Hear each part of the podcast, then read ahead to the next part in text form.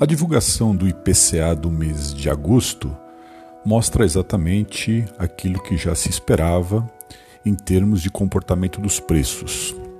As ações tomadas pelo governo em conjunto com o Congresso de reduzir os tributos sobre a venda de combustíveis acabou puxando o IPCA para baixo e por dois meses consecutivos, mês de julho e com menos intensidade no mês de agosto, o índice de preços ao consumidor amplo, a inflação oficial do Brasil, apresentou uma trajetória de queda, ou seja, de deflação.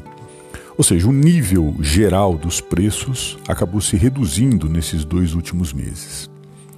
Agora, a necessidade de se pensar um pouco mais no índice de uma forma geral. No que tange aos alimentos, por exemplo, a alta continua em dois dígitos. E isso acaba sendo bastante é, preocupante porque isso afeta diretamente, principalmente, a camada de renda mais baixa da população. A classe média e a classe média alta se viram muito favorecidas nesses dois últimos meses com a queda é, da inflação. E isso, de alguma forma, se reflete e se refletiu nas pesquisas eleitorais, principalmente na melhora do, do desempenho do atual presidente da República, principalmente em São Paulo que é um eleitorado é, que tem uma classe média, uma classe média alta bastante robusta. No que tange a inflação, até o presente momento ela já é superior a 4%, nós ainda estamos no mês de setembro e certamente a inflação estourará a meta mais uma vez no ano de 2022.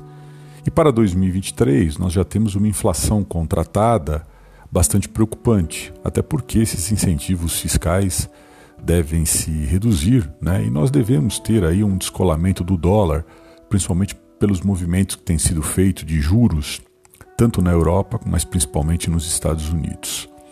É, a grande questão, também envolvendo a inflação, é que se nós medirmos a inflação setembro de 2021 com setembro de 2022, nós temos a inflação, o índice rodando acima de 8%, portanto, muito distante do teto da meta, que é de 5% para o ano de 2022. Né? Isso certamente vai nos levar a dois anos seguidos de estouro da meta.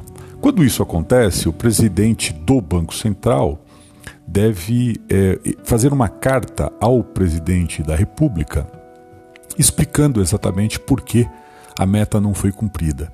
Esse é um procedimento que vigora desde o ano de 1999 e possibilita exatamente uma previsão da inflação no país. Vamos sempre nos lembrar que a meta de inflação é definida com alguns anos de antecedência, normalmente dois anos de antecedência, pelo Conselho Monetário Nacional.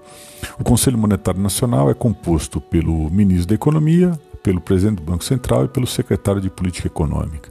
Antigamente, o secretário de Política Econômica era é, representado pelo Ministério do Planejamento, ministro do Planejamento, mas no governo Bolsonaro o ministro do Ministério do Planejamento foi extinto, portanto o secretário de Política Econômica passou a ter esse assento.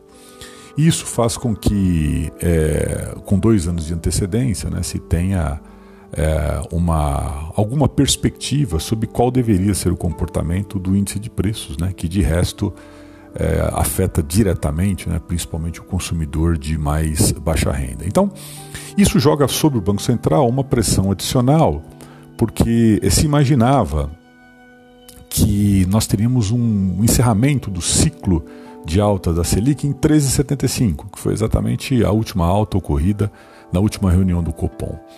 E na realidade, é, agora se abre a perspectiva de mais é, um ajuste de alta então não seria de se estranhar, né? o mercado já trabalha é, com uma possibilidade do Banco Central levar a Selic até 14%, o que certamente vai gerar uma desaceleração da economia já a partir do terceiro trimestre, do quarto trimestre de 2022 e ao longo de todo o ano de 2023, quando essas altas da Selic certamente serão mais sentidas.